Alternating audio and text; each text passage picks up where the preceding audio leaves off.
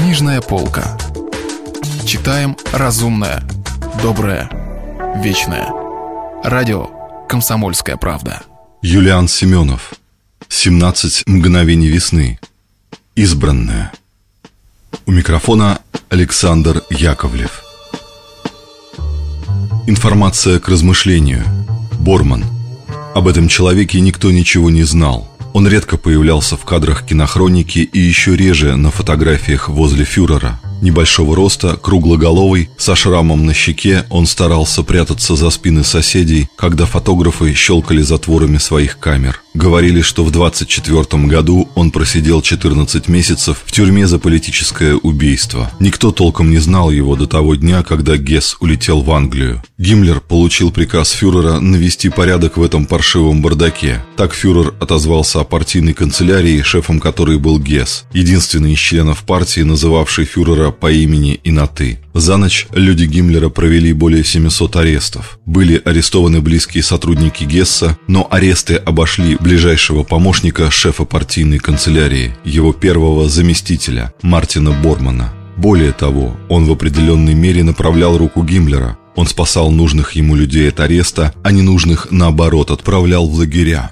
Став преемником Гесса, он ничуть не изменился. Был по-прежнему молчалив, также ходил с блокнотиком в кармане, куда записывал все, что говорил Гитлер. Жил по-прежнему очень скромно. Он держался подчеркнуто почтительно с Герингом, Гиммлером и Геббельсом, но постепенно в течение года-двух смог сделаться столь необходимым фюреру, что тот, шутя, называл его своей тенью. Он умел так организовать дело, что если Гитлер интересовался чем-нибудь, садясь за обед, то кофе у Бормана уже был готов ответ. Когда однажды фюреру устроили овацию и получилась неожиданная, но тем не менее грандиозная демонстрация, Борман заметил, что Гитлер стоит на санцепёке. На завтра на том самом месте Гитлер увидел дуб. За ночь Борман организовал пересадку громадного дерева. Он знал, что Гитлер никогда заранее не готовит речей.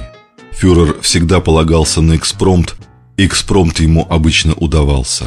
Но Борман, особенно во время встреч с государственными деятелями из-за рубежа, не забывал набросать для фюрера ряд тезисов, на которых стоило с его точки зрения сконцентрировать наибольшее внимание. Он делал эту незаметную, но очень важную работу в высшей мере тактично, и у Гитлера ни разу не шевельнулось и мысли, что программные речи за него пишет другой человек. Он воспринимал работу Бормана как секретарскую, но необходимую и своевременную. И когда однажды Борман захворал, Гитлер почувствовал, что у него все валится из рук – когда военный или министр промышленности Шпеер готовили доклад, в котором фюреру преподносилась препарированная правда, Борман либо находил возможность доклад этот положить под сукно, либо в доверительной беседе с Йодлем или со Шпеером уговаривал их смягчить те или иные факты. «Давайте побережем его нервы», — говорил он. «Этот суррогат горечи можем и должны знать мы, но зачем же травмировать фюрера?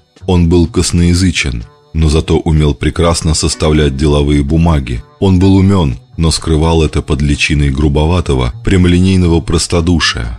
И он уже был всемогущ, но умел вести себя как простой смертный, который должен посоветоваться, прежде чем принять маломальски ответственное решение. Именно к этому человеку, к Мартину Борману, с секретной почтой из СД, под грифом «С», секретно «Скрыть лично», попало письмо следующего содержания. Портай Геносса Борман. За спиной фюрера известные мне люди начинают вести игру с представителями прогнивших западных демократий в Швеции и Швейцарии. Это делается во время тотальной войны. Это делается в дни, когда на полях сражений решается будущее мира. Являясь офицером СД, я смог бы информировать вас о некоторых подробностях этих предательских переговоров. Мне нужны гарантии, поскольку попади это мое письмо в аппарат СД, я буду немедленно уничтожен. Именно поэтому я не подписываюсь. Я прошу вас, если мое сообщение вам представляется важным, приехать завтра к отелю Ноe Торг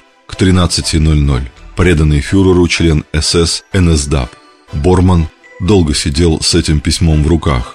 Он думал позвонить шефу гестапо Мюллеру. Он знал, как Мюллер ему обязан. Мюллер – старый сыщик, Два раза в начале 30-х годов громил баварскую организацию национал-социалистической партии. Потом он перешел на службу этой партии, когда она стала государственной партией Германии. До 1939 года шеф гестапо был беспартийным. Коллеги в службе безопасности не могли ему простить усердие во время Веймарской республики. Борман помог ему вступить в ряды партии, дав за него гарантии лично фюреру. Но Борман никогда не подпускал к себе Мюллера слишком близко, присматривался к Мюллеру, взвешивал шансы.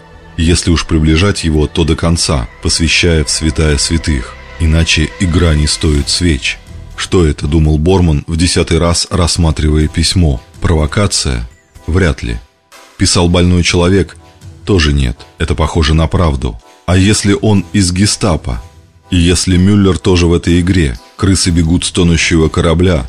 Все возможно. Во всяком случае, это может оказаться неубиенной картой против Гиммлера. Тогда я смогу перевести партийные деньги в нейтральные банки на имена моих, а не его людей.